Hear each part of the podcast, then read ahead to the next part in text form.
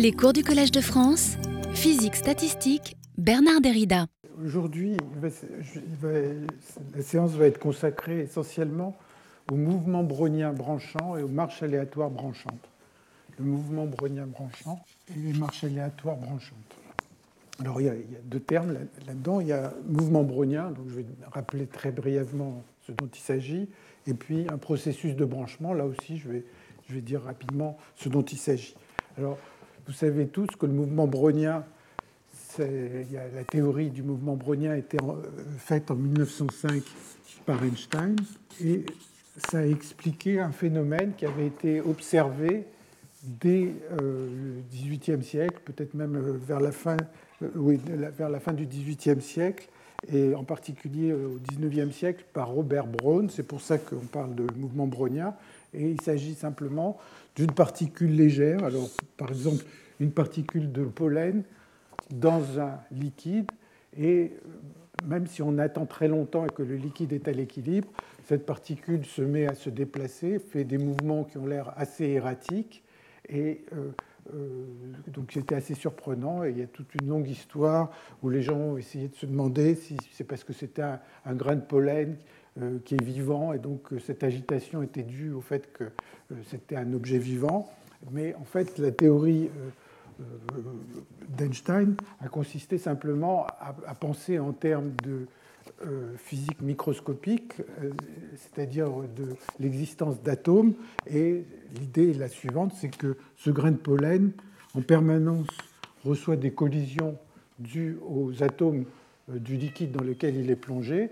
Et si on réfléchit à une seule collision, par exemple, eh le grain de pollen, après une collision, va acquérir une certaine vitesse V0, due simplement à l'échange euh, d'impulsions avec euh, euh, l'atome en question. Et comme ce, grain de pollen est plongé dans un liquide, eh bien, son évolution ultérieure va être donnée par, par le principe de la dynamique, c'est-à-dire l'accélération est égale à moins une force fois la vitesse, parce qu'il est dans un liquide, il y a un frottement qui est proportionnel à sa vitesse. Et donc, si vous intégrez ce genre d'équation, vous trouvez une vitesse qui va décroître exponentiellement, et vous trouvez que, au bout du compte, euh, la particule se sera déplacée, donc elle acquiert une vitesse, elle est freinée par le liquide, et elle, euh, se déplace d'une quantité qui est, si je ne me suis pas trompé dans ce calcul qui est très élémentaire, euh, m euh, V0 sur fois m sur gamma. Gamma, c'est le coefficient de frottement et la masse. Donc, essentiellement, chaque choc a comme effet ultime de déplacer un petit peu la particule, bon, parce qu'elle est freinée dans ce, milieu euh, liquide. Et donc, comme il y a énormément de chocs dus à tous les chocs avec les, euh, toutes les particules du fluide, eh bien, au bout du compte, on a un déplacement qui est égal aux sommes de tous des déplacements dû à toutes ces collisions. Donc il y a un très grand nombre de collisions, comme le nombre d'Avogadro. Et donc on, a affaire à une somme de variables aléatoires. Essentiellement, l'article d'Einstein, c'est euh, d'analyser ce qui se passe pour une somme de, variables aléatoires. Et puis il a exprimé euh, pour une boule le coefficient de, frottement ici qui dépend de la forme de la boule. Et donc c'est ça qui a euh, qui est au cœur de, cet article de 1905 d'Einstein. Alors en fait, ça aboutit à la théorie du, mouvement brownien, qui est quelque chose qui est euh, utilisé euh, énormément de nos jours, qui est une partie des probabilités, mais qui est énormément utilisé en physique. Et en fait, pour les probabilistes, le, point de départ du mouvement brownien, c'est un article de Louis Bachelier qui date de 1901, qui n'a rien à voir avec la physique et qui s'intéressait à des questions de spéculation en bourse, et donc qui arrivait à euh, une théorie qui, recouvre tout à fait celle euh, que les physiciens aussi ont élaborée. Alors, le mouvement brownien, c'est une limite du cas où ces déplacements sont très petits, et donc si on veut arriver à cette limite, on arrive à dire que l'évolution de la position, par exemple si on est à une dimension, est donnée par état de t où état de t est un bruit blanc gaussien. Bruit blanc gaussien.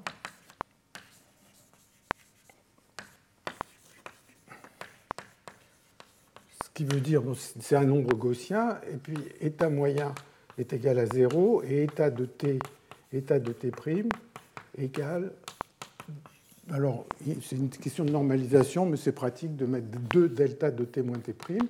Et donc, l'évolution de cette, euh, de cette position, euh, c'est le mouvement brownien, et il est facile, quand on a une équation stochastique de ce type, d'aboutir à une équation d'évolution pour la probabilité de x, qui est simplement l'équation de diffusion, d2p sur dx2. Et le fait d'avoir mis une normalisation 2 ici, en fait, amène à une normalisation 1 là. donc ça, c'est les choses tout à fait classiques. Et si on se représente ce mouvement brownien au cours du temps, eh bien, on part, alors, je vais peut-être faire plus bas, on part à l'instant initial à t égale 0 avec une particule, et cette particule va se déplacer comme ça, ça va être une trajectoire euh, erratique dont euh, toutes les propriétés ont été étudiées en grand détail euh, dans toutes sortes de, cours de, probabilité. Cette caractéristique un peu étonnante que c'est une fonction qui est continue, donc la position, donc c'est à l'instant t égale 0, la position à l'instant t est une fonction continue mais dérivable nulle part. Donc tout ça c'est des choses bien connues. Et de la même façon qu'on a ce mouvement brownien, on peut parler de marche aléatoire. En fait, le mouvement brownien, c'est une limite des marches aléatoires. Donc une marche aléatoire, ça, pourrait, au lieu de, travailler avec un temps continu, on peut travailler avec un temps discret, ou on peut faire, au lieu d'avoir un bruit ici qui est un bruit blanc gaussien, on peut prendre des bruits différents, on peut imaginer que les particules sautent, et donc une marche aléatoire va être quelque chose comme ça au cours du temps, si on prend des temps discrets. Et quand on regarde à grande échelle, eh bien, on va euh, observer quelque chose qui est très semblable au mouvement brownien. Donc, pour définir une marche aléatoire, hein, ici c'est le temps, ici c'est la position. Et euh, euh, typiquement, on va dire que la position à l'instant t plus delta t, c'est de la forme la position xt plus une variable aléatoire zt, qui est dont la distribution est donnée, et euh, si on se place dans la situation où zt est gaussien avec z carré égale 2 euh, delta t, donc si on prend ce cas particulier et que l'on fait delta t tend vers 0, on retrouve le mouvement brownien. Donc ça, c'est le, les marches aléatoires, le mouvement brownien. Bon, donc tout ça, c'est des choses bien connues. Et maintenant, j'en arrive à ce que c'est que le mouvement euh, brownien branchant ou, la marche aléatoire branchante. Alors, le, mouvement brownien branchant, eh c'est en plus euh, d'avoir ce, déplacement aléatoire, eh bien, de temps en temps, euh, la trajectoire va brancher. Donc, vous avez ici la position, le temps. Votre particule part de l'origine, elle effectue un mouvement brownien, et puis de temps en temps, elle va se dédoubler. Et une fois qu'elle se dédouble, chaque branche va elle-même pouvoir se dédoubler, les trajectoires vont pouvoir se croiser éventuellement. Et donc voilà ce que c'est qu'un mouvement brownien branchant. Donc il va être caractérisé par le fait que l'évolution c'est un mouvement brownien ou une marche aléatoire. Une marche aléatoire branchante, c'est exactement la même chose. Ça va être des pas discrets au lieu d'être des pas continus. Et puis de temps en temps, cette trajectoire branche. Donc si vous voulez écrire des équations pour ça, ben, vous dites par exemple, si à l'instant t, j'ai une particule qui est en position xt, à l'instant t plus dt, elle va être à la position xt plus un certain delta, où delta est gaussien avec delta moyen égale 0 et delta carré égale 2 euh, dt, ou delta t, je ne sais pas, euh, à l'instant t 2 dt, si vous voulez. Donc ça, c'est juste le mouvement brownien. Mais elle fait ça avec une probabilité 1 moins dt. Donc elle bouge avec cette probabilité 1 moins dt. Et puis, elle se dédouble, donc elle donne lieu à, deux particules, euh, qui sont à la même position au moment où elles, sont créées, et puis qui chacune va vivre son histoire. Donc ça, c'est le euh, mouvement brownien branchant, et bon, ce n'est pas la peine que je le répète, si c'était une marche aléatoire branchante, ben, ça serait la même histoire. Au lieu d'avoir une trajectoire brownienne, vous auriez une marche aléatoire, et de temps en temps, cette marche se dédouble, et ainsi de suite. Et bien sûr, comme chaque branche euh, se dédouble indépendamment des autres, donc les trajectoires après ne se voient plus, eh bien, le nombre de branchements va augmenter très vite avec le temps. Alors, dans quel contexte on peut s'intéresser à cette marche aléatoire branchante? Eh bien, euh, bon, on peut s'intéresser dans, le cadre, par exemple, d'une propagation d'une maladie.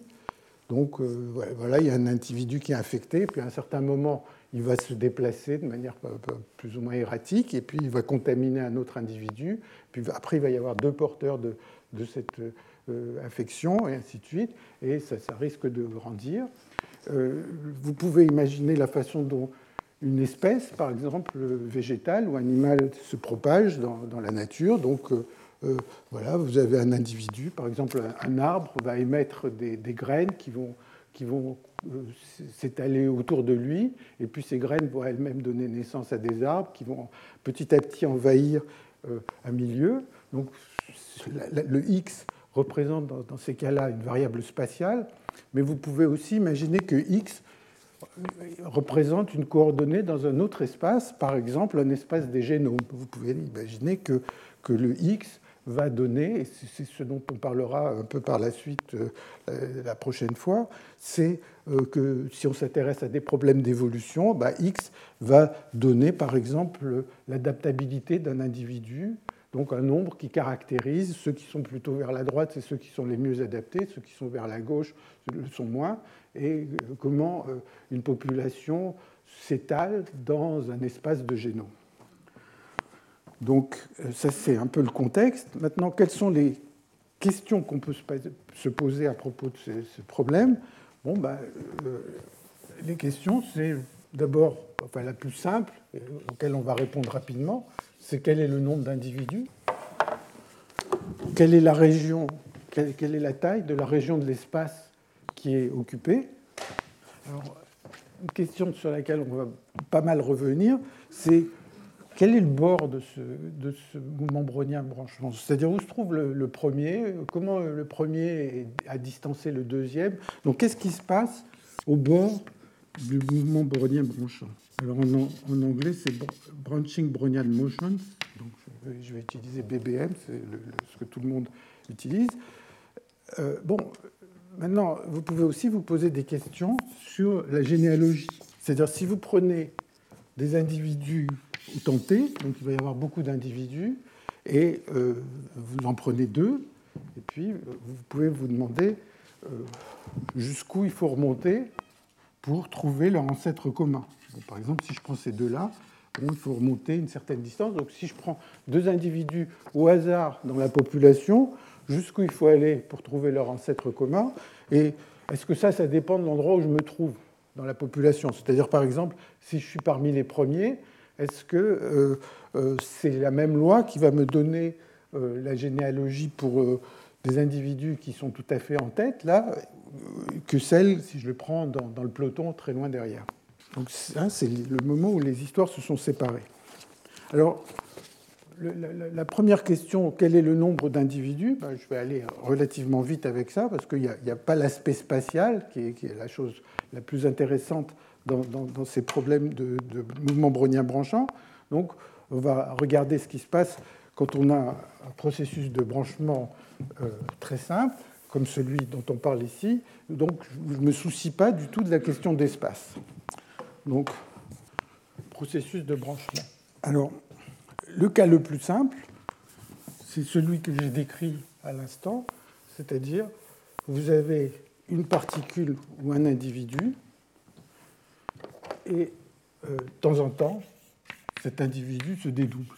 Ce qui veut dire que, bon, et donc on va considérer que ça, ça se produit avec un taux que, pendant le temps d'été, la probabilité que ceci se produise est proportionnelle à dt.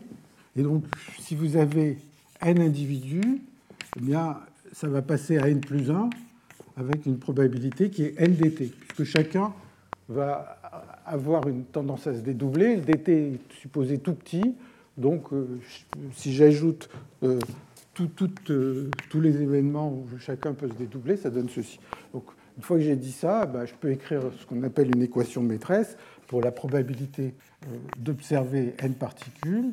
Et c'est va être n-1 p de n-1 moins n p de n, hein, parce que si, si n augmente, eh ben, la probabilité de n diminue. Et si, pour que la probabilité de n augmente, il faut que j'ai eu n-1, qu'il y ait eu un événement de dédoublement euh, euh, alors que j'avais n-1 particule. Donc ça, c'est facile, c'est l'équation maîtresse. Elle se résout facilement. On peut en déduire que le nombre de particules augmente exponentiellement. Si au départ, à l'instant zéro, j'en avais qu'une. Et on peut, en fait, on peut tout calculer de manière très facile. Hein. donc, je, vous, écris le, résultat et si vous avez envie, vous pouvez le remplacer pour vérifier n-1. Vous avez une solution explicite. Et donc, ce qui se passe, c'est que le nombre moyen de particules augmente exponentiellement et asymptotiquement, pour n grand, eh bien, P de n prend une forme 1 sur n moyen. Donc, si t est grand, 1 sur n moyen, une fonction qui ici est explicite, et puissance moins n sur n moyen. J'ai fait ce calcul plusieurs fois la semaine dernière, et en fait, je m'étais trompé dans l'asymptotique, mais heureusement que j'ai discuté avec, avec Eric, qui m'a corrigé, euh, comme il le fait souvent d'ailleurs. Alors, ça, c'est le processus de branchement peut-être le plus simple. Et euh, celui qui est souvent euh, considéré, qui est une généralisation, c'est ce qu'on appelle le processus de Galton-Watson. Donc j'en dis quelques mots parce que historiquement c'est intéressant et puis il est beaucoup euh, utilisé, étudié par les physiciens, mais surtout par les mathématiciens. Donc c'est le processus de Galton-Watson.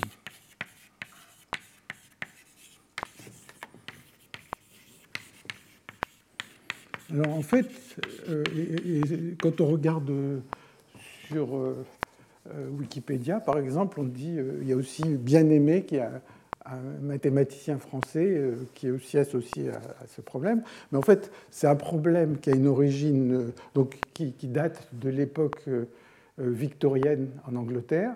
Et la question que se posaient les gens, enfin la question à, l'origine de, de, ce problème, c'est pourquoi le nom des aristocrates euh, britanniques ou anglais euh, disparaissent au cours du temps. Donc ils, avaient, ils regardaient les familles et voyaient qu'il y avait un certain nombre de noms qui avaient disparu et se posaient la question à quoi c'était dû? Et donc ça aboutit à un processus de branchement qui est le suivant, qui est, de se dire, voilà, un individu à une certaine génération G, il va avoir 0, 1, peut-être K alors à l'époque, c'était des fils, puisque c'était transformé.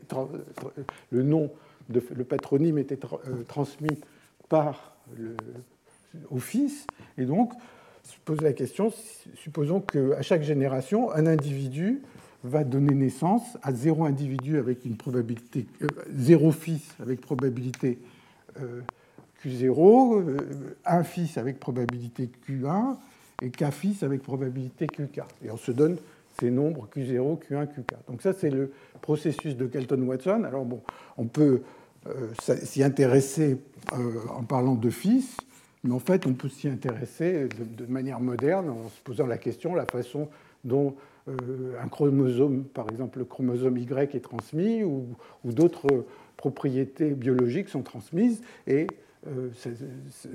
il va y avoir une certaine probabilité chaque fois qu'une cellule ou qu'un gène donne naissance à zéro gène, à 1, à 2, etc., dans, les générations suivantes. Alors, donc ça, c'est très facile de voir que si nt, donc, donc ça c'est le processus élémentaire, et maintenant vous posez la question, on part à la génération 0 avec un individu, et puis euh, à l'instant, à la génération suivante, il va y avoir n1 individus, etc., et puis il va y avoir nt individus à la génération t, et on peut se poser la question de qu'est-ce qu'on peut dire sur la distribution de ce nombre nt. Alors, alors c'est un calcul très élémentaire de, de, calculer euh, le nombre moyen d'individus à l'instant t. C'est que nt plus 1. Alors, peut-être pour, le dire, comment on peut raisonner pour penser en termes de nt plus 1 Bien sûr, le, nombre de descendants va être une variable aléatoire. Ça va dépendre, si je refais mon expérience, le nombre de descendants à chaque génération va dépendre, donc c'est un nombre aléatoire. Alors, comment je peux essayer d'écrire l'évolution de ces nombres aléatoires? Une façon de se dire, c'est je regarde ce qui se passe à l'instant, quand je passe de l'instant t à l'instant t plus 1. Et donc, à l'instant t, j'avais un certain nombre de descendants, les descendants 1 jusqu'à descendant nt nt, et chaque individu à l'instant t va lui-même avoir une certaine descendance. Donc je vais écrire que ceci, c'est somme de i égale 1 à nt. Je regarde chacun des descendants à la génération t, et puis chacun va avoir une descendance yi ou yi. Chaque, euh, yi eh bien, vaut 0 avec probabilité q0, 1 avec probabilité Q1 et K avec probabilité QK.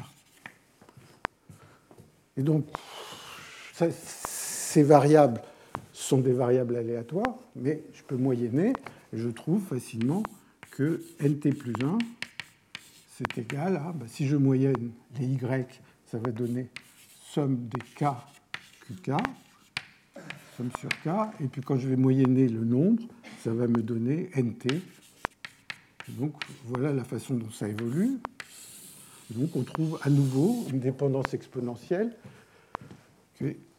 pour le nombre moyen que nt, ça, vaut. Et puissance k fois t, où k, c'est la moyenne du nombre de, descendants, donc c'est k, qk fois k. c'est la, chose euh, la plus facile à faire, de trouver le nombre moyen euh, d'individus. Et on voit que euh, attendez, non, je dis une bêtise ici. Excusez-moi, parce que je, passe d'une théorie continue à une théorie en temps continu à une théorie en temps discret. Pardon, c'est K puissance T. Et donc, on voit qu'il faut distinguer, hein, puisque si, je moyenne ça, euh, enfin bon, ça c'est juste une itération, donc c'est K puissance T. Et donc, on voit que on doit distinguer, tout ça c'est des choses euh, intuitivement très évidentes, on doit distinguer la situation où K est plus petit que 1, donc ça veut dire que le nombre moyen d'enfants plus ou de, fils est plus petit que 1, auquel cas nt va tendre vers 0, bon, ben, euh, la, la, descendance va s'éteindre, et puis le nombre va disparaître. K plus grand que 1 eh bien, euh, nt tend vers l'infini, donc hein, croît exponentiellement, monte exponentiellement. Là, nt tend vers 0. Mais bon, ce n'est pas la seule question. S'il y avait juste ça, finalement, euh, ces processus de Galton-Watson ne seraient pas si intéressants que ça.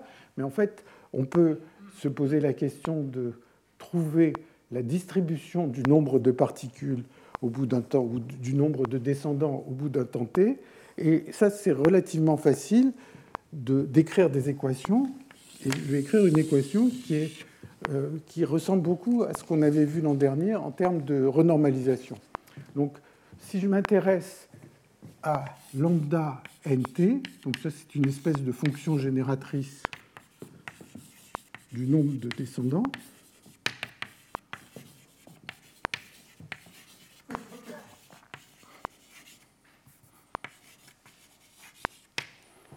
que je réutilise ceci, donc je vais dire lambda puissance nt plus 1,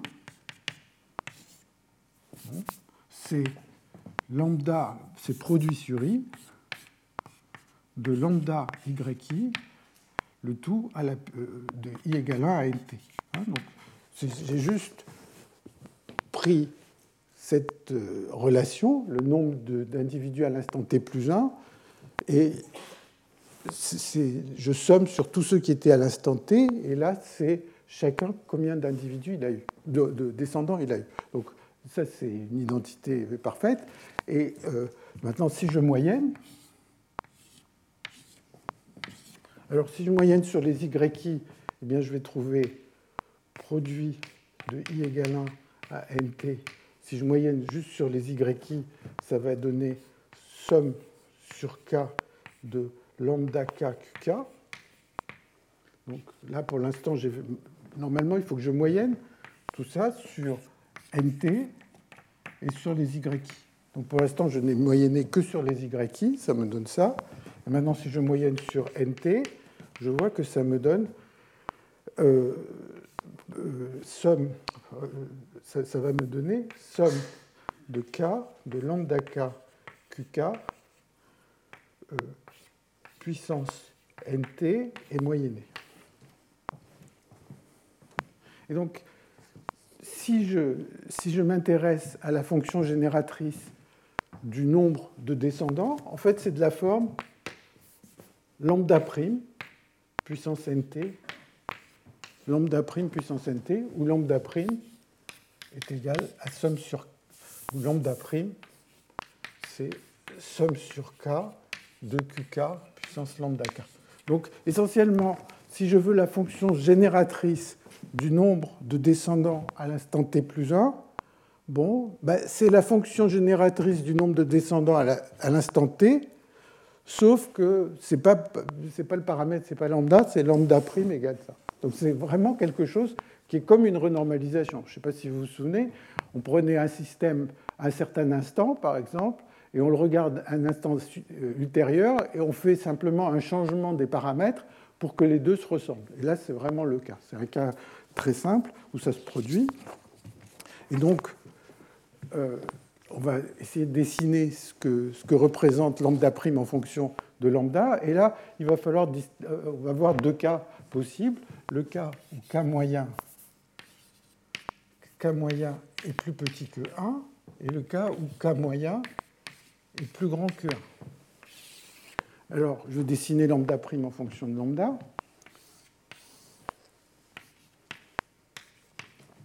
Bon, ici, ça vaut Q0. Quand k, est plus petit que 1, on va avoir une courbe. Euh, attendez, quand k est plus petit que 1, on va avoir une courbe qui est comme ça, avec le point 1, 1 qui est là. Donc la pente la pente de la fonction au, point fixe 1. Si je mets 1, ça, reste égal à 1, puisque la somme des QK vaut 1. Donc ça, c'est la première situation. La deuxième situation, c'est une courbe qui a essentiellement la même tête, sauf que 1, maintenant, est le point instable ici. Il y a un point fixe stable qui est là, que j'appelle lambda star. Donc il y a ces deux situations. Alors supposons que je me euh, je, sois dans la première situation, c'est-à-dire que le nombre moyen de, descendants est plus petit que 1, bon, ben, si je prends une valeur de lambda quelconque, eh bien, euh, en itérant, quand je vais itérer, je tombe sur la valeur lambda égale 1. Ça veut dire que si k moyen est plus petit que 1, bon, on trouve que lambda puissance nt tend vers 1 donc, ce qui veut dire, pas très surprenant, que nt essentiellement vaut 0. Bon, si le nombre de descendants est plus petit que 1, asymptotiquement, on a, euh, on a un nombre d'individus qui est 0. Donc ce n'est pas très intéressant. Si k est plus grand que 1, eh bien, je pars d'une certaine valeur de lambda et, et puissance lambda nt, alors je vais peut-être l'écrire mieux, Donc si je suis dans, le cas de droite, eh bien, euh, lambda, et puissance, euh, lambda puissance nt va tendre vers lambda étoile.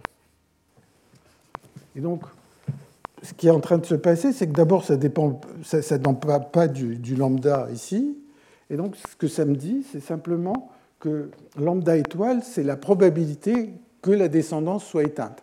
Donc, ce qui va se passer en général, dans ce cas-là, c'est qu'il y a une probabilité plus petite que 1, qui est donnée par lambda étoile, qui est la probabilité que la descendance soit éteinte.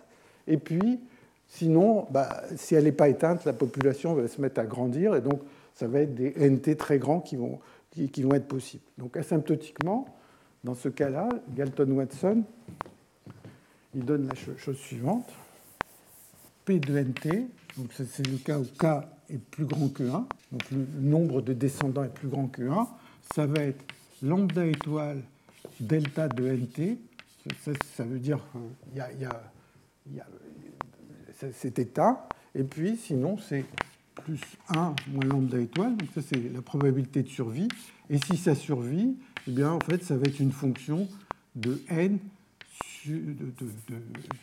euh, de, nt sur nt moyen, et puis il y a une normalisation qui a sur nt moyen. Donc voilà le genre de, de, résultat qu'on obtient pour Galton-Watson. Alors je veux juste dire un mot que je ne sais pas si les mathématiciens euh, sont conscients de ça, mais ce qui se passe, c'est que, vous voyez, cette transformation qui donne lambda prime en fonction de lambda, je vous ai dit, ça ressemble à une renormalisation. Là, on, on, discute le point fixe d'une renormalisation. Et quand il y a un point fixe en renormalisation, il y a souvent des exposants qu'on peut extraire, enfin on avait vu ça l'année dernière, qu'on peut extraire en linéarisant près du point fixe. Et donc la linéarisation de cette transformation près du point fixe dit des choses sur la forme de cette fonction. En particulier, elle va dire que quand x est petit, f de x est de la forme x puissance bêta, et le bêta, il se calcule à partir de, la pente à ce point fixe. Donc ça, c'est des choses euh, qui sont relativement faciles à faire. Donc voilà, euh, je, donc je vous ai parlé un peu de mouvement brownien, de processus de branchement, maintenant on va vraiment parler de euh, mouvement brownien branchant et voir ce que ça, comment c'est relié aux questions dont on a parlé dans les séances précédentes. Donc je vais prendre le cas le plus simple de processus de branchement, euh, qui est A donne 2A mais tout ce que je raconte peut se généraliser à Galton-Watson sans problème ou à d'autres, processus de branchement plus compliqués. Mouvement brownien branchant, ce, dont, ce, dont je, ce que je vais vous montrer maintenant, c'est le lien que ça a avec l'équation de Fischer-KPP quand on s'intéresse à la position du maximum. Si on s'intéressait au minimum, ce serait pareil. Donc on a ce mouvement brownien branchant qui se croisent, etc. Et maintenant, je voudrais savoir où se trouve le maximum. Donc, comme c'est un processus stochastique, ce dont il faut parler, c'est de la loi de probabilité, de la distribution de la position du maximum. Et il y a un article qui date de 75, qui est dû à McKean, qui dit que savoir quelle est la distribution de la position du maximum, c'est donné par la solution de l'équation Fischer-KPP. Donc c'est ce que je vais essayer d'expliquer. Donc la position du maximum donnée par la solution de FKPP, Fischer-KPP. C'est un résultat classique. Et euh, la, façon de le voir, ça consiste à. Donc, hein, on essaye de se poser la question quelle est la probabilité de x max Et la façon de le voir, c'est de considérer la quantité suivante Q de x et de t, c'est la probabilité que x max est plus petit que x à l'instant t. Donc, à chaque instant, il va y avoir une euh, particule la plus à droite. Et maintenant, quelle est la probabilité que cette particule la plus à droite soit plus petite que x. Alors, bah, on, va, voir comment ça évolue. Alors, une façon d'y penser, euh, il y a plusieurs façons de, dériver le lien avec cette équation euh, Fischer-KPP, mais une façon d'y penser, c'est de penser que on, a un intervalle de temps qui va de 0 à t plus dt, et que je vais isoler qui se passe au tout début. Donc je vais dire, pour arriver à l'instant t plus dt, je regarde ce qui s'est passé entre l'instant 0 et l'instant dt, et puis après, ben, euh, ce qui se passe entre dt et t plus dt, c'est quelque chose qui dure qu'un temps t. Donc supposons que je sache ce qui s'est passé jusqu'à un temps t, eh bien, pour aller au temps t plus dt, je rajoute un tout petit peu d'histoire au début. Alors pendant l'instant dt initial, qu'est-ce qui se passe? J'avais une particule, elle a peut-être un peu bougé, elle était en x, elle est arrivée en x plus état, ou bien elle a branché pendant cet intervalle de temps dt. Si je prends un intervalle de temps dt, il y a ça qui s'est produit, ou bien peut-être qu'elle s'est, pendant cet intervalle de temps dt, elle a branché en deux particules. C'est essentiellement ce qui se passe. Alors, qu'est-ce que c'est que Q de x et de t plus dt bon, bah, Soit il y a eu un branchement, euh, euh, supposons qu'il n'y ait pas eu de branchement. Donc, la probabilité qu'il n'y ait pas eu de branchement, c'est 1 moins dt. Et puis, ça a bougé un peu. Q de x plus état, ou x moins état, et de t. Donc, parce que au bout de temps de dt, ici, je me retrouve avec une seule particule, et donc la seule chose, c'est qu'elle est, elle est partie décalée. Elle n'est pas partie de l'origine, elle est partie, euh, elle est partie de. Enfin, supposons initialement elle serait en zéro. Je m'intéresse à la probabilité qu'à l'instant t, ce soit la position x. Donc, au bout d'un. peut-être ce que je dis, c'est que la particule qui était à l'origine, elle se retrouve un petit peu décalée parce qu'elle a, bougé. Donc maintenant, je vais prendre une marche qui part de ce point état. Donc le Q de x, il faut le, décaler, puisque le point de départ était au point état. Donc ça me donne ça. Et maintenant, s'il y a eu un branchement, eh bien, je vais avoir Q carré de x. Alors bon, je vais, l'écrire comme ça, mais ça n'aura pas d'importance. De x moins état 1, pardon, Q de x moins état 1 Q de x moins état 2 de t. Si état 1 et état 2, c'est les positions des deux, des deux enfants. Mais maintenant, je, fois dt. Hein. Donc, mais maintenant, comme dt est tout petit, la contribution, le fait de mettre état 1 ou état 1 euh, ou 0 ici, ce n'est pas très important, ça contribuerait à, des ordres suivants. Donc en fait, ça me permet d'ignorer euh, d'ignorer euh, cette dépendance en état 1 et état 2, parce que ces mouvements sont très petits. Par contre, ici, bon, bah, il y a 1 fois q de x moins état. Donc là, le fait que état n'est pas 0 importe à cause de ce 1.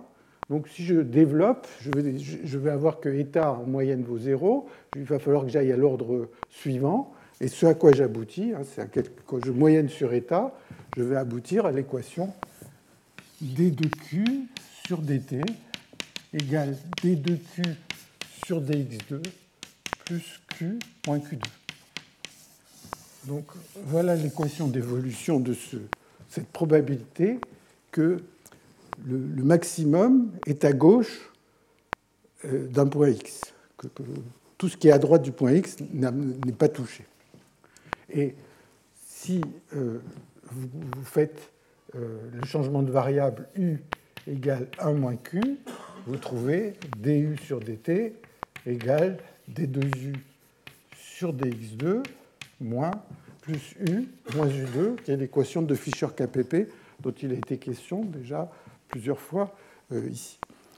Donc c'est vraiment, je résous l'équation de Fischer-KPP, ça me donne l'information sur la position euh, du maximum et la distribution du maximum. une chose euh, euh, que, je voudrais souligner, c'est que quand on avait regardé l'origine de Fischer-KPP dans le premier cours, on avait fait d'une certaine manière des approximations de champs moyens. Donc ce n'était pas quelque chose d'exact, on avait fait des approximations. Ici, il n'y a eu aucune approximation. Si je prends le mouvement brownien branchant qui fluctue, eh bien, FKPP va me donner la distribution de la position du maximum. Alors, euh, quand on donne l'équation, il faut dire en plus quelle est la condition initiale. Bon, bah, si j'ai une particule à l'origine, en 0, à t égale 0, eh bien, le Q, le Q à l'instant 0, c'est une fonction qui est comme ça, Q de x, et donc le U, il va avoir la forme le U va avoir une forme comme ça. Ici, c'est l'origine. Et donc, au cours du temps, ce qui va se passer, bah, c'est que l'équation pour U va donner un front qui va, au, cours du temps, va avancer. Donc, au bout d'un temps, au bout d'un temps t, je vais avoir quelque chose comme ça. Et ici, Q, c'est Q, U, c'est A moins Q, ou Q, c'est A moins U. Eh bien, je vais avoir un front qui avance comme ça. Donc, le changement près euh, entre Q et A moins U, c'est vraiment le même problème. Et donc, je sais, grâce à Bramson, que l'endroit où la distribution va passer de 1 à 0, c'est 2t moins 3 demi de log t, et puis euh, plus une constante ici qui est, difficile à, obtenir. Euh, donc voilà, la position de la particule la plus à droite va augmenter linéairement en temps, et puis il y a la correction de Bramson derrière, et il y a d'autres termes éventuellement euh, que je ne vais pas euh, discuter ici. Bon, donc si je redis un peu la même chose, quand on avait discuté l'équation de FKPP, on avait vu que U de x et de t, quand on part avec une condition qui décroît suffisamment vite, U de x et de t, asymptotiquement, va être de la forme f, je mets un indice 2, x moins 2t plus, euh, enfin je mets x moins xt, disons, avec xt égale 2t moins 3 demi de log t plus une constante a, où la fonction f2, c'est l'onde progressive qui avance à cette vitesse 2, c'est-à-dire c'est la solution de moins 2 f'2 égale f seconde 2 plus f2 moins f2 au carré. J'ai mis un indice 2 pour rappeler que c'est l'onde qui avance à cette vitesse 2. Et donc on avait vu que, euh, euh, une analogie mécanique pour ceci. Ce qui veut dire que Q de x et de t, eh bien, ça va être 1 moins f2 de x moins xt.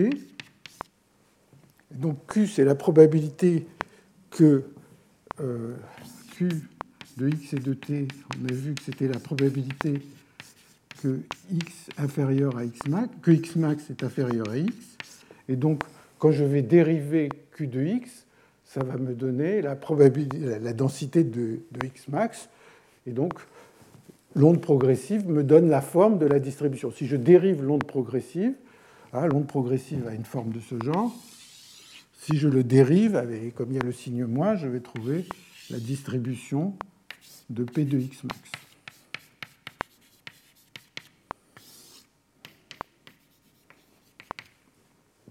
Hein, donc, euh, donc ça c'est un résultat classique connu depuis longtemps, c'est que comprendre la solution de l'équation Fischer-KPP, c'est pareil que de savoir la de connaître la distribution du maximum du, problème de, du mouvement brownien branchant. Alors maintenant, ce, ce dont je vais essayer de parler, c'est de savoir qu'est-ce qui se passe autour de cette particule, euh, la première, parce qu'il va y avoir une deuxième, une troisième, etc. Donc je vais essayer d'analyser ce qui se passe quand on est proche de ce point le plus à droite. Alors, pour cela, hein, Q de x et de t est la probabilité que x max est plus petit que x. Maintenant, je vais me poser la question de regarder une autre quantité, je veux dire lambda n de x et de t, alors moyenné, où n de x et de t, c'est le nombre de particules à droite de x. J'ai mon mouvement mais au lieu de m'intéresser juste au premier, je m'intéresse à combien il y en a euh, à droite de x. Bon. Alors, ce qui va se passer, c'est que ben, s'il n'y a pas de branchement, ben, si vous reprenez le raisonnement que j'ai fait tout à l'heure en disant je regarde ce qui va de l'instant 0 à l'instant t plus dt, en, regardant d'abord ce qui se passe pendant le premier instant dt, et puis ce qui va se passer après. Pendant le premier instant dt, eh bien, euh, le point de départ, le point x, il a peut-être un petit peu bougé. Donc il y a n de x et de t plus dt. Ça va être égal à n de x plus eta, le petit déplacement pendant euh, le premier intervalle de temps. Et ça, c'est à condition que ça n'est pas branché. Donc c'est avec une probabilité 1 moins dt. Et puis, si ça a branché, eh bien, je vais me retrouver avec deux arbres qui, sont statistiquement identiques, qui sont différents, mais, qui représentent deux réalisations identiques. Donc, je vais avoir n x, la première copie de l'arbre, plus n de, x et de t.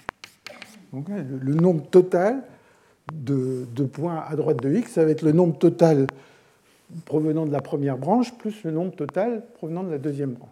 Alors vous mettez ça en œuvre, donc ça, ça se produit avec probabilité dt, et vous tombez sur le fait que l'objet qui est là, cette fonction génératrice, eh bien, elle vérifie exactement la même équation que là-bas. Elle vérifie que d psi de lambda sur dt égale d de psi de lambda sur dx2 plus psi de lambda moins psi de lambda carré. Donc ça évolue exactement pareil. Que je, je que je m'intéresse au nombre, euh, à une fonction génératrice du nombre, ou que je m'intéresse à la probabilité qu'il n'y ait aucune particule à droite. C'est la même équation. Comme c'est la même équation, je vais pouvoir faire U égale 1 moins psi, et puis euh, je retombe sur KPP. Donc KPP me résout tous ces problèmes euh, à la fois. Alors juste un commentaire. Si je prends ceci et que je mets lambda égale 0, c'est-à-dire si je, place lambda égale 0, ben ça va me donner exactement ce que j'appelais Q de x et de t, puisque toutes les situations où n vaut 1, 2 ou plus, va donner 0. Donc il ne me reste plus que la probabilité, si je prends la limite lambda tend vers 0, disons, il ne reste plus que, que la situation où le nombre de particules est nul, c'est-à-dire où il n'y a, pas de particules à droite de x. Donc si je résume bien, si je résume euh, la situation où je me trouve, eh bien, si je prends donc ce mouvement brownien branchant et que je dis que Q de x et de t, c'est la probabilité que x max, donc le point le plus à droite, est plus petit que x, si j'appelle psi lambda de x et de t, c'est e puissance lambda n de x et de t, donc la fonction génératrice du nombre de particules à droite de x, hein, n de x et de t, c'est le nombre de particules à droite de x.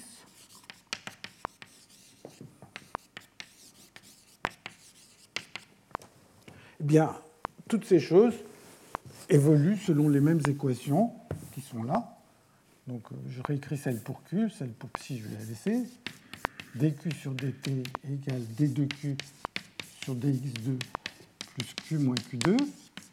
Et si je fais le changement variable Q égale 1 moins U, ou psi égale 1 moins U, eh bien, je tombe sur l'équation Fischer-KPP. Donc, je vais appliquer ce que je sais, tout ce qu'on sait sur l'équation Fischer-KPP. Alors, évidemment, psi euh, de lambda et Q, ce n'est pas la même quantité, c'est deux quantités différentes. Donc elles, évoluent selon la même équation, mais ce qui les distingue, c'est qu'elles ont des conditions initiales différentes. Donc Q, c'est encore au tableau. Je vais avoir Q à l'instant initial à cette force. Si je suis à X positif, hein, si je pars avec une particule à l'origine, ben, si je suis à x positif, q vaut 1, il n'y a, personne à droite d'un point euh, x positif, et si, euh, euh, je suis à gauche, ça vaut 0, donc ça c'est q, q à l'instant 0, à t égale 0. Si je m'intéresse à psi,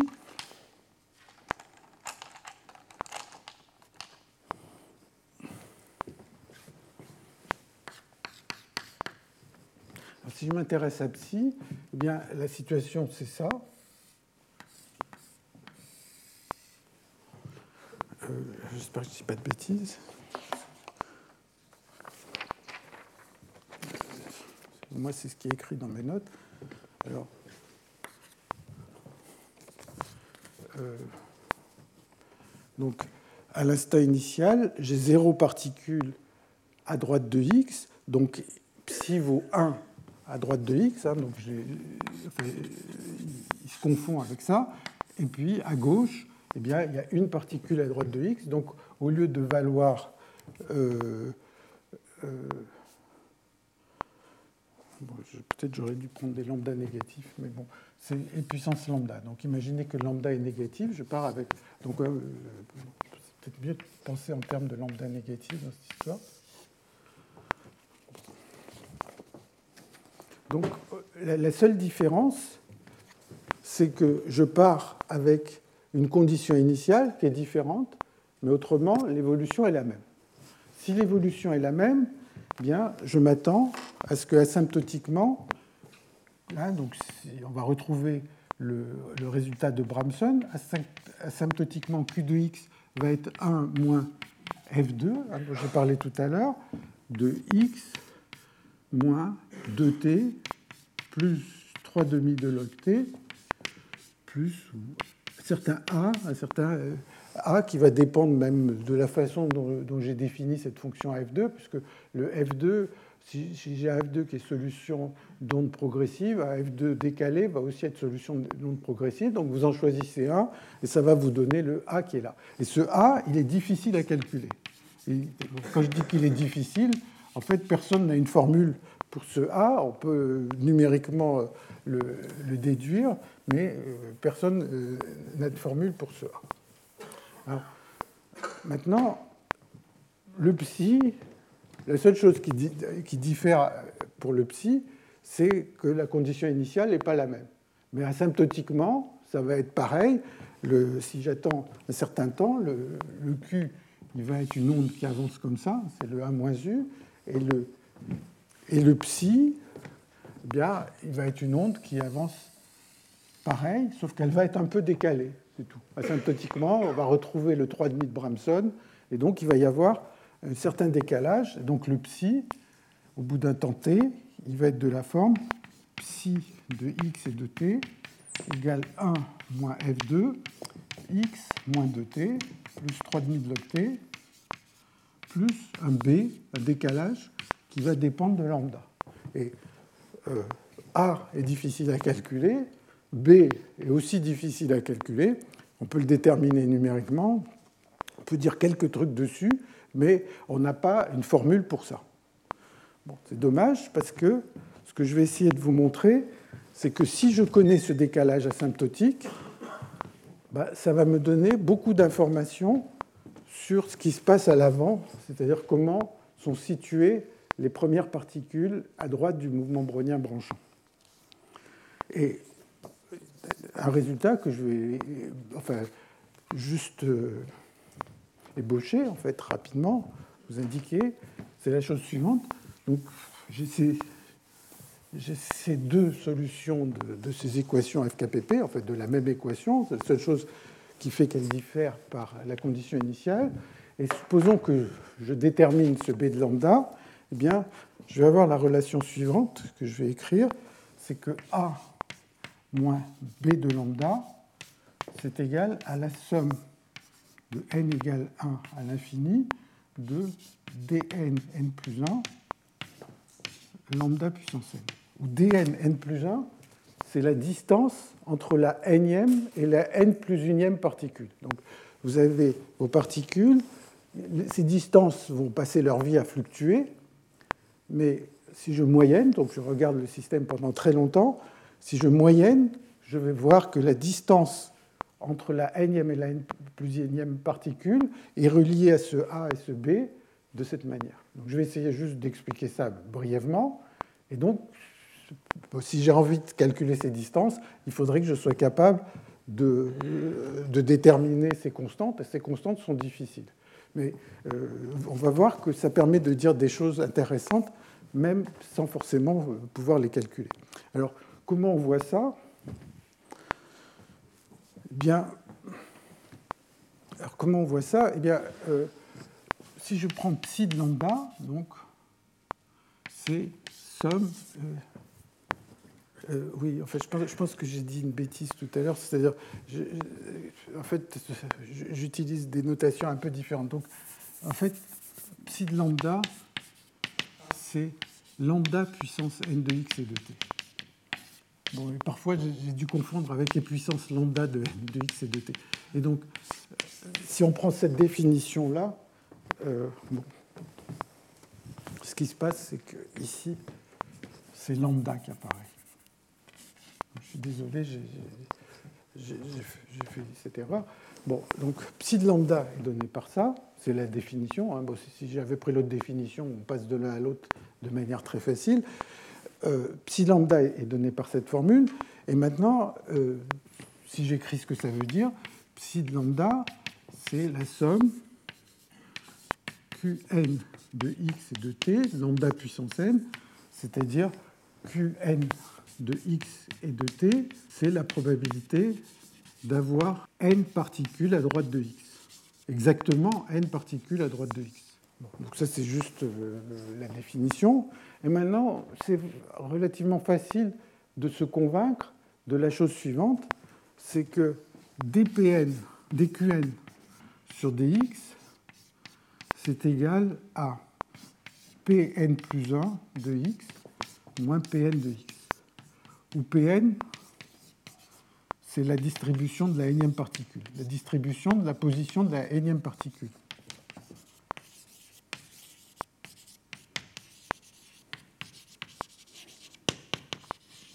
Alors, bon, pour le comprendre, enfin bon, c'est pas très compliqué à comprendre, c'est euh, la chose suivante. Euh,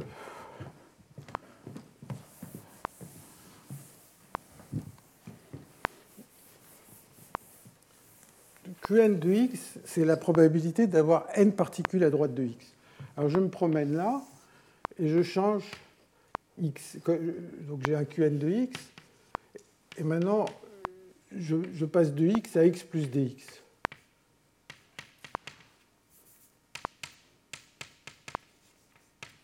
Bon, ben, ce Qn, il va changer. Il peut peut-être augmenter, il peut peut-être diminuer. Qu'est-ce qui va le faire augmenter?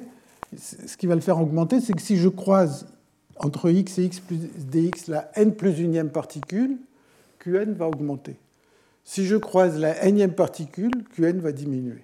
Et donc, euh, ça conduit à cette formule-là, hein, qui n'a rien à voir avec le mouvement brownien branchant, c'est juste si j'ai une fonction génératrice de ce genre, alors euh, la, probabilité de la position de la n, plus unième particule moins celle de la énième particule est donnée par cette formule.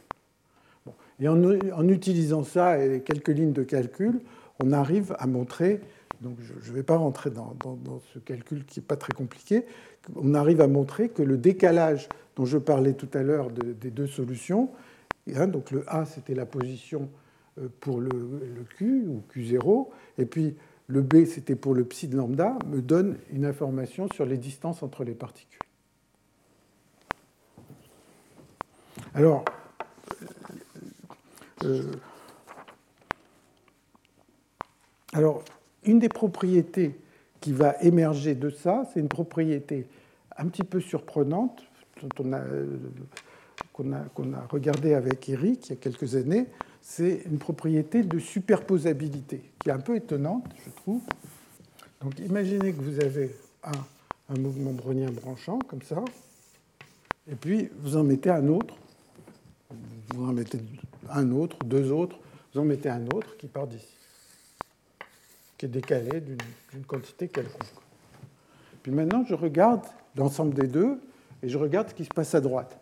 Donc ce qui va se passer à droite, il va y avoir la plus à droite, la deuxième plus à droite, la troisième plus à droite, la quatrième, et ainsi de suite, correspondant à l'arbre blanc.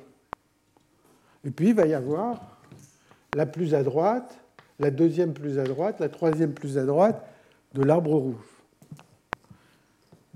Donc pour l'arbre blanc, les distances, il va y avoir une certaine valeur D1,2 pour l'arbre blanc, distance moyenne entre le premier et le deuxième, une distance moyenne entre le deuxième et le troisième pour l'arbre blanc, et ainsi de suite.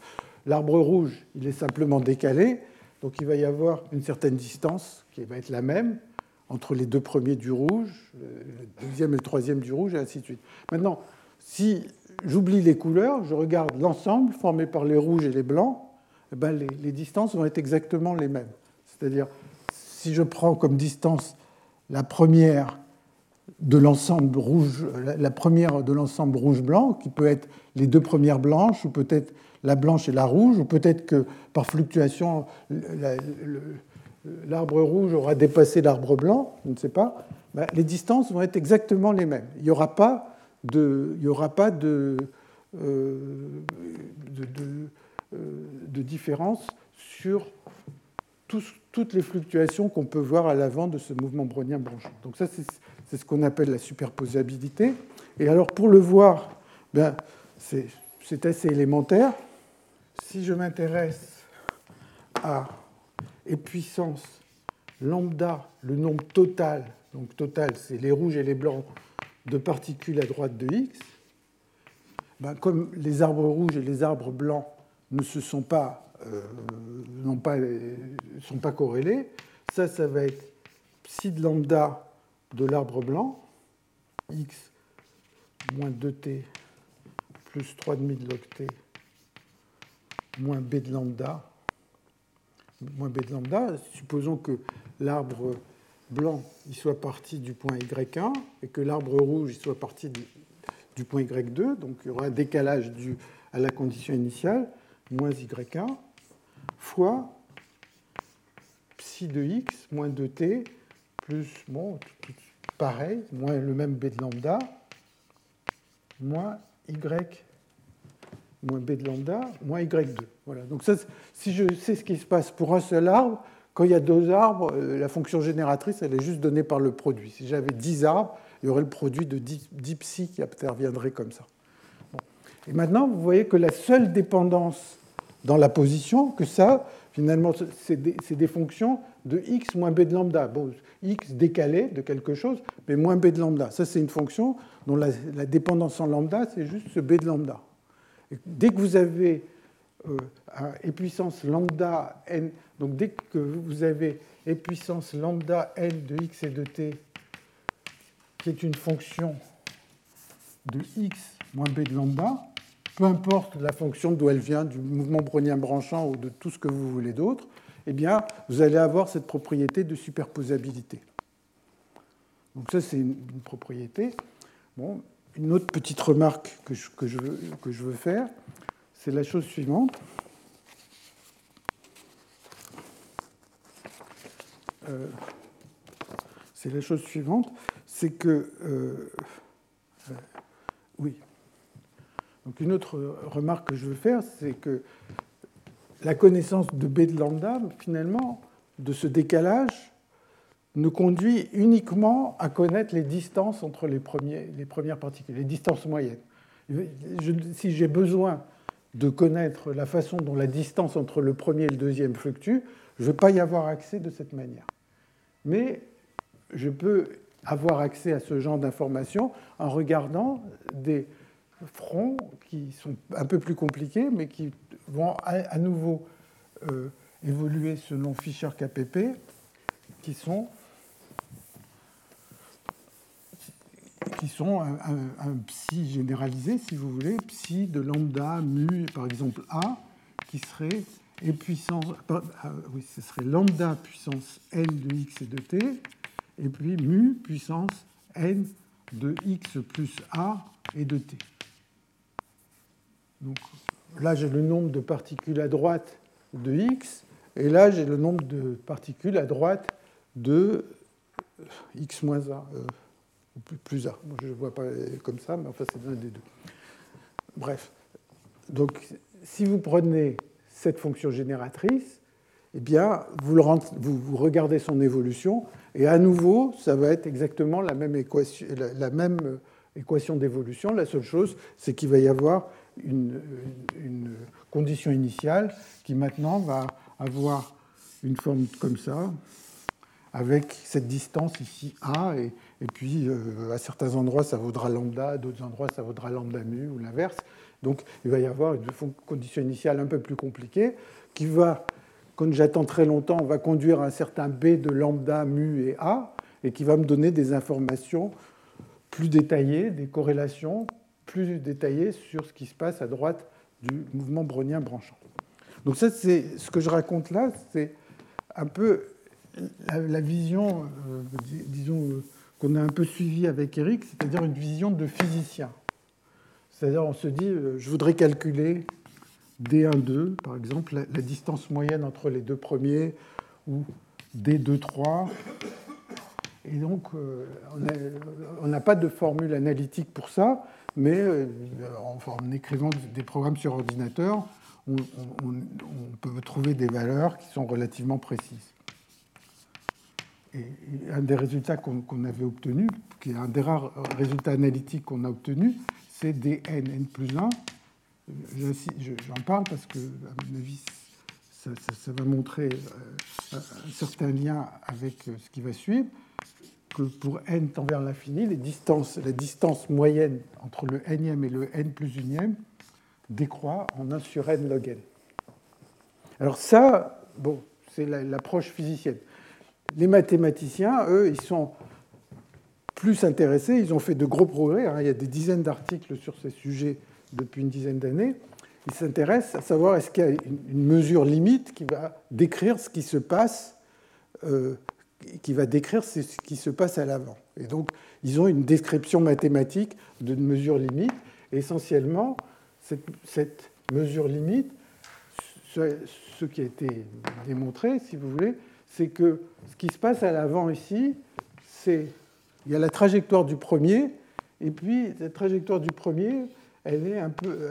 Il y a, tous ces, cousins, ces, frères, cousins qui ont, branché récemment et qui se retrouvent proches du premier. Et puis à ça s'ajoute une autre famille qui, est, qui s'est séparée pratiquement euh, à, à, un moment proche de l'instant initial, qui elle-même vient avec sa famille, et ainsi de suite. Donc ils ont une image de la généalogie de ce qui se passe pour toutes les particules qui sont à droite ici. je vais revenir dans un instant à, propos de ça.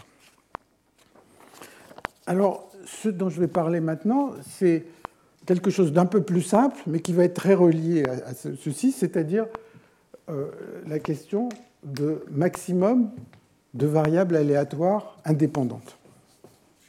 Donc, quand on a le mouvement brownien branchant, les positions des particules ne sont pas indépendantes, puisqu'il y a des paires de particules qui ont suivi la, même trajectoire pendant longtemps et qui se sont séparées.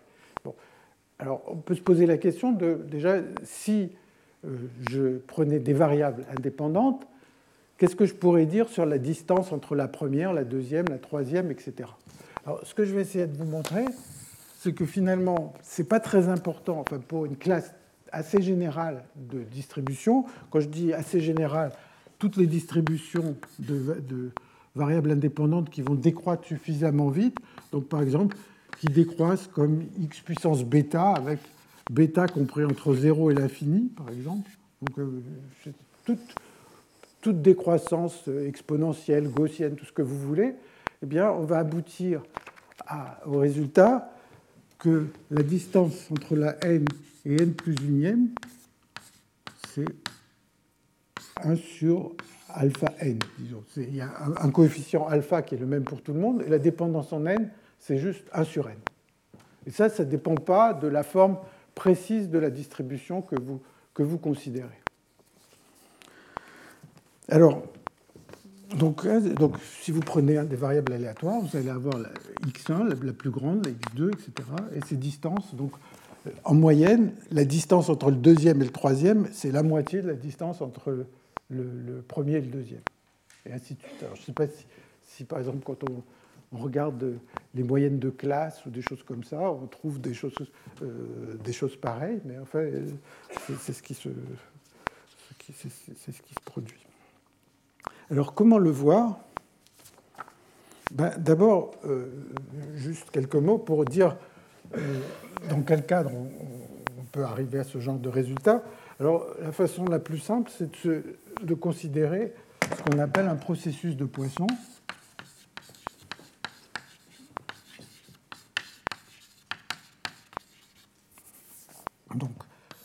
Processus de Poisson de densité ρ de x. Donc un processus de Poisson, ça va être des points qui sont sur la droite, là, et euh, répartis de manière plus ou moins, euh, aléatoire. Et en tant que physicien, ça, ça dit la chose suivante, c'est que si je prends un intervalle x, x plus dx, très petit, la probabilité qu'il y ait un point, c'est simplement ρ de x dx. Donc vous imaginez que vous avez votre droite, vous la découpez en toutes petites euh, fines lamelles, et dans, chaque petit intervalle, chaque petit intervalle, soit il y a une particule, soit il n'y en a pas. dx est infinitésimal, et la probabilité qu'il y ait une particule, c'est donné par ρ de x dx. Alors maintenant, je prends un processus de Poisson qui a cette densité. le genre de densité auquel j'ai envie de penser, c'est des densités qui décroissent euh, suffisamment vite, typiquement comme c'est ce dont j'ai parlé, là, qui décroissent en e puissance moins x puissance quelque chose. Et puis, euh, euh,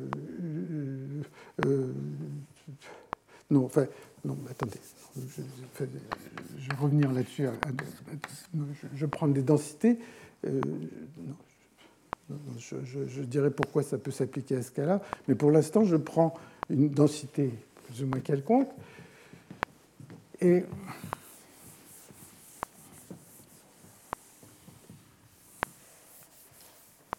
je prends une densité plus ou moins quelconque, et si je m'intéresse à la probabilité de la première particule, eh bien ça va être donné, c'est un calcul assez élémentaire, je vais juste expliquer, c'est je veux qu'il y ait une particule en x, et je veux qu'il n'y ait personne à droite. C'est-à-dire, je prends tous les intervalles au-dessus des y et je veux qu'il n'y ait personne à droite.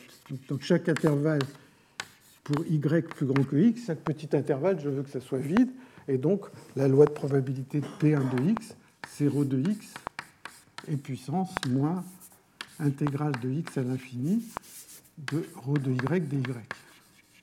Alors, pour le même euh, type de raisonnement, vous pouvez calculer la probabilité de, la deuxième, de la énième. Si vous voulez la énième, je l'écris, c'est ρ de x intégrale de x à l'infini de ρ de y dy puissance n-1 sur n-1 factoriel et puissance moins intégrale de x à l'infini ρ de y dy. Donc, euh, donc on peut calculer la, probabilité de la première, etc., pour n'importe quel processus de Poisson avec une densité ρ. Alors, si vous prenez un cas très particulier qui est que le ρ de x, vous prenez pour la densité ρ de x, vous prenez une distribution exponentielle. Donc si vous prenez ρ de x égale et puissance alpha x, donc un cas très particulier, eh bien, vous allez trouver que vous allez pouvoir calculer toutes ces intégrales explicitement. Donc par exemple, ici, vous allez trouver et puissance moins alpha x euh, moins 1 sur alpha et puissance moins alpha x. Donc si vous prenez la distribution exponentielle, vous tombez sur cette formule. Ça, c'est ce qu'on appelle la distribution de Gumbel pour les maxima. Et c'est connu depuis très longtemps que quand vous prenez le maximum d'une somme de, variables aléatoires euh, qui ont, enfin d'un grand nombre de variables aléatoires dont la distribution décroît euh, pas trop, trop lentement, c'est-à-dire pas comme une loi de puissance, un peu plus vite qu'une loi de puissance, mais décroît, on tombe toujours pour le premier sur la loi de Gumbel. Bien, euh, donc vous tombez sur la loi de Gumbel, vous pouvez calculer les autres, et ainsi de suite. Quand c'est exponentiel, vous pouvez tout calculer. Alors vous pouvez vous dire, oui, bon, bah, c'est très bien pour l'exponentiel, vous tombez donc sur ces formules dn plus 1 égale 1 sur n fois alpha. Donc ça, c'est un calcul explicite que vous pouvez faire.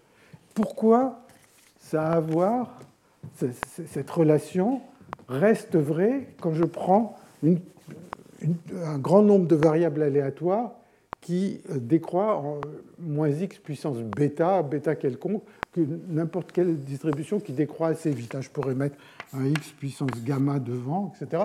Je tomberai sur la même chose. Bien, la raison, elle est assez simple c'est que l'endroit où va se trouver le maximum, supposons que j'ai une distribution de ce genre, si je mets n variables aléatoires, l'endroit où va se trouver le maximum, c'est n. Bon, euh, donc euh, oublions le x puissance gamma pour ne pas se compliquer trop la vie, mais donc c'est quand ceci est d'ordre 1 que je vais trouver la région autour de laquelle se trouve le maximum. Et le deuxième, il va être pas loin, le troisième, il va être pas loin, etc. Et ce qui va se passer, c'est que la seule chose qui va compter, donc je vais trouver, ça va me donner une référence, le point x étoile, tel que n est puissance moins x étoile puissance bêta égale 1. Donc ça me donne un repère. Hein. Le premier, va fluctuer autour de cette région, le deuxième aussi, etc. Et ce qui va se passer, c'est que comme tous les, points qui sont les plus à droite sont tous autour de cette région, eh bien, essentiellement, je vais pouvoir linéariser autour de ce point-là. Donc, je vais remplacer ceci. Je veux dire que la distribution, ça va être n et puissance moins x étoile puissance bêta, bon, moins bêta x étoile puissance bêta moins 1 fois, euh, fois x moins x étoile. Donc essentiellement, qui, la, raison pour laquelle les distances ne vont pas dépendre du détail de la distribution, c'est qu'essentiellement, vous allez pouvoir remplacer la distribution par ce qui se passe au voisinage de ce point x étoile, et que au voisinage de ce point x étoile, c'est une exponentielle. Et donc ça, ça fait qu'il y a des propriétés universelles qui euh, s'observent. Donc, quand je prends ces variables aléatoires euh, indépendantes, vous allez en général trouver que les distances dn plus 1, eh ben, elles sont un coefficient, je sais pas, c divisé par n. Quand, on a beaucoup de variables aléatoires. Et tout à l'heure, je vous ai dit que dans le cas du mouvement brownien branchant ou des marches aléatoires branchantes, eh bien, on trouvait dn n plus 1 égale 1 sur n log n. Donc, manifestement, ce pas des variables qui ne sont pas corrélées. Il y a une certaine corrélation, et ce log n, qui est une des rares choses qu'on peut... Enfin, ça, c'est un comportement asymptotique, si vous voulez. Ce, log n, c'est une des rares choses qu'on sait calculer à propos de ces décalages. Peut-être qu'en faisant plus d'efforts, on arriverait à en calculer d'autres. Donc ça veut dire que ce n'est pas la même chose et il y a une image qui a émergé, qui a été prouvée mathématiquement, qui est la chose suivante. Si on s'intéresse maintenant aux points les plus à droite du mouvement brownien branchant, c'est la chose suivante. C'est un processus de Poisson avec une loi exponentielle. Donc ça, ce serait un processus de Poisson. Donc il y aurait le premier point.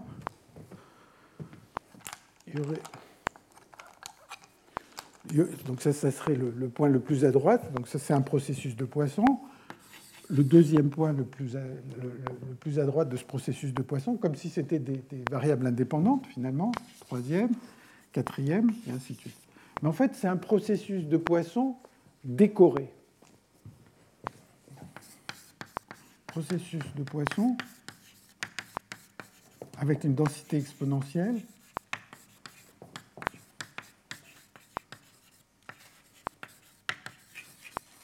décoré qui veut dire que, en fait, le premier, il est arrivé là, mais il n'est pas arrivé tout seul. Il est arrivé avec euh, sa famille. Donc, en fait, il y a le premier, mais il arrive avec. Euh, il est décoré, il y a quelques points qui arrivent avec lui. Cette décoration, d'ailleurs, peut fluctuer. Et puis le deuxième, il arrive aussi avec une décoration. Bon, alors je les mets là, mais en fait, la décoration du premier peut dépasser le deuxième, et ainsi de suite. Donc le premier, il arrive avec c'est une espèce de cluster, de d'amas de, particules qui arrivent ensemble. Alors, la décoration du premier, la décoration du deuxième, du troisième, etc., elles sont identiques statistiquement, mais ne sont pas forcément les mêmes. Alors, on pourrait prendre des exemples simples de décoration. Par exemple, un point arrive avec un autre à une distance fixe. Ça, ce serait une décoration. Je, mets un point, et puis il y a un autre qui le suit juste à une distance fixe. on pourrait dire il y en a un autre qui le suit à une distance aléatoire, avec une distribution euh, euh, localisée comme je veux. donc cette structure de euh, processus de Poisson avec une densité exponentielle et avec des décorations, c'est ce qui se passe dans le cas du mouvement brownien-branchant. Il, il, y a beaucoup d'articles mathématiques qui ont eu à voir avec ça dans ces dernières années. Alors, pour terminer, ce que je vais dire aujourd'hui, je vais d'abord essayer de récapituler un tout petit peu certaines propriétés qu'on a vues euh, sur le mouvement brownien branchant, et puis je vais vous dire que en fait, c'est un problème qui ressemble à, d'autres problèmes, euh, dont en particulier Zan va parler dans, un moment, qui euh, aura à voir par exemple avec le champ libre gaussien. Alors, d'abord, si je résume,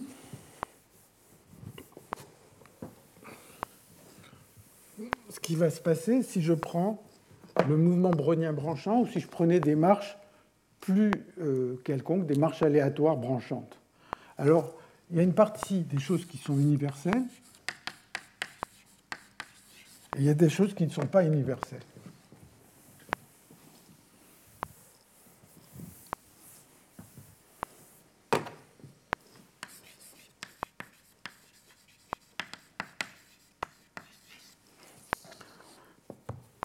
Alors, ce dont je viens de parler, par exemple, c'est que pour les particules les plus à droite, c'est une distribution de Poisson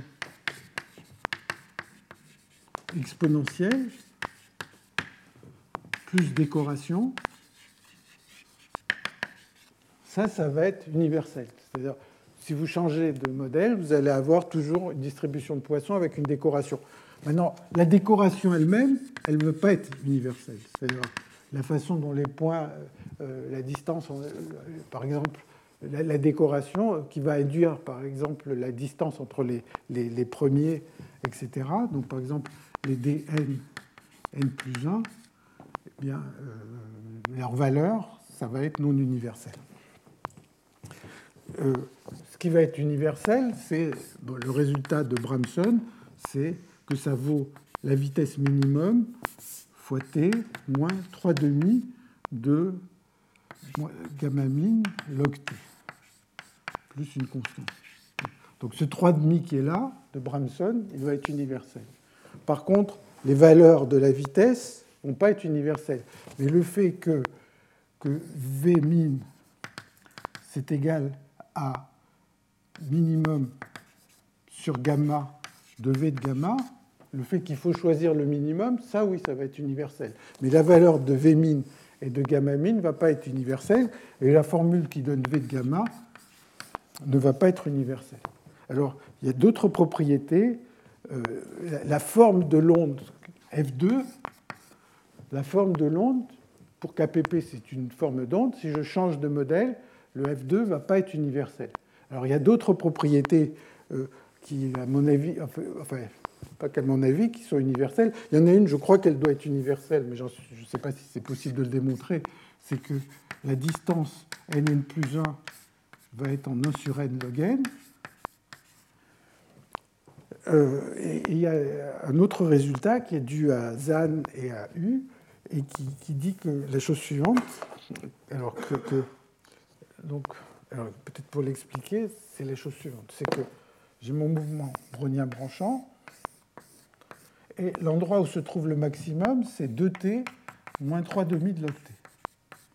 Maintenant, ils se sont posé la question de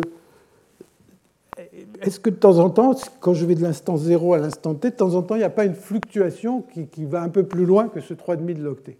Et ils disent, aussi loin que j'aille en temps, il va toujours y avoir des, fluctuations qui vont être un peu au-delà, qui vont être rares, mais qui, on il y en aura tout le temps. Et donc ça, ils l'expriment de la manière suivante.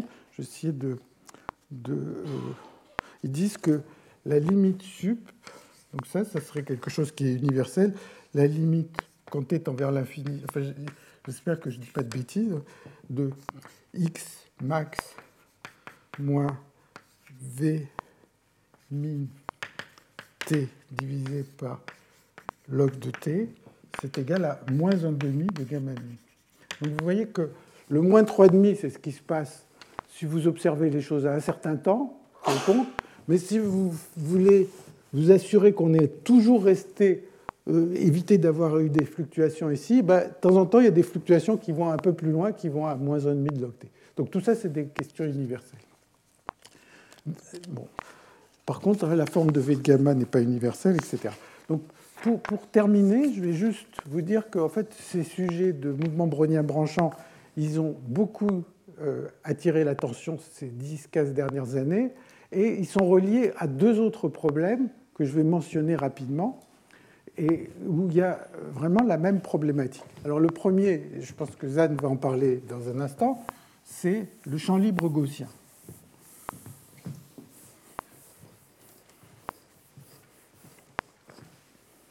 Donc le champ libre gaussien, c'est le champ libre gaussien à deux dimensions.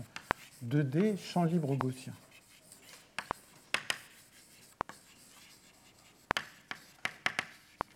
Donc vous imaginez que vous avez un carré comme ça, vous vous intéressez à un champ qui, va. Vous pouvez imaginer que ce champ, c'est plutôt une hauteur. Donc ça, c'est un peu une espèce de membrane en train de fluctuer, et vous mettez h égale 0 au bord. À tous les bords, la hauteur vaut 0. Et maintenant, vous supposez que les h à l'intérieur, c'est des variables gaussiennes, et euh, le P de HI, c'est juste exponentielle moins somme sur I voisin de J de HI moins HJ au carré. vous pouvez mettre une constante ici si ça vous fait plaisir et une normalisation devant, mais c'est essentiellement euh, euh, la, différence, c'est des gaussiennes. Donc vous avez, ça, ça va vous décrire une espèce de membrane en train de fluctuer. Si vous voulez aussi, vous pouvez penser à ça comme un mouvement brownien, mais au lieu d'avoir une dimension de temps, il y en aurait deux. Parce que euh, euh, bon, il y a les HI moins HJ, entre une marche aléatoire, ce serait le cas unidimensionnel, donc c'est la généralisation à deux dimensions. Mais le, mieux, c'est d'y penser en termes d'une surface qui fluctue. Donc vous laissez fluctuer cette surface et vous allez avoir une hauteur maximum une deuxième hauteur. Donc vous regardez tous les points. À un instant donné, il y a le point le plus haut, le deuxième point le plus haut, etc., le troisième, etc. Et donc, si vous vous intéressez aux extrémas de ce champ libre gaussien, vous tombez sur un problème qui est très très très proche du problème euh, du mouvement brownien branchant et de ses extrémas. Et d'ailleurs, bon, euh, on retrouve quelques quelques grandes figures de ces sujets, euh, comme Zan qui va nous en parler dans un instant, ou bien Zaitouni ou Bramson. Bramson a fait des contributions importantes là-dessus. Donc beaucoup de gens qui ont travaillé sur le mouvement brownien branchant euh, ont montré qu'il y a beaucoup d'analogies avec ce problème. Donc ça, c'est un des problèmes qui est très relié. L'autre problème qui est très relié, c'est, je reprends ce réseau, et je regarde une marche aléatoire sur ce réseau. Donc il y a une marche aléatoire qui passe de zéro et qui va se promener sur ce réseau. Vous pouvez prendre un réseau périodique ou ouvert comme vous voulez. Vous avez une marche, hein, donc elle ne peut pas sortir, disons prenez un réseau périodique. Et maintenant, cette marche, sur chaque site, il va y avoir un temps TI qui est le temps, le moment où j'atteins la marche va arriver sur ce point pour la première fois. Quand est-ce que. Donc, j'ai ma marche, et puis elle va arriver ici au bout de 10 pas de temps, là au bout de 20 pas de temps. Donc, pour chaque site, je, regarde quel est le moment où la marche est arrivée pour la première fois à cet endroit-là. Donc, si je prends le Tmax, c'est ce qu'on appelle le temps de recouvrement. Ça va être le moment où je suis passé partout, puisque c'est le temps le plus long parmi tous les sites. Bon. Et puis, il y a le Tmax euh, le, deuxième temps, le troisième temps, etc. Et donc, les gens se sont intéressés à la statistique de, ces temps, comment, ils sont corrélés, etc. Et là encore, c'est quelque chose qui a énormément à voir avec le problème euh, dont j'ai parlé du mouvement brownien branchant. Et peut-être que, enfin, je ne peux pas anticiper, mais j'ai l'impression que, que Zan utilise beaucoup le lien entre les deux pour arriver au résultat euh, dont il va nous parler. Donc je m'arrête là, je vous remercie et je vous encourage beaucoup à venir euh, écouter Zan dans un moment qui va dire les choses de manière sûrement beaucoup plus euh, savante et précise, enfin précise que moi. J'espère aussi sûrement très compréhensible parce qu'en général, il donne des, des exposés extrêmement clairs. Merci. Retrouvez tous les contenus du Collège de France sur www.colège-2-france.fr.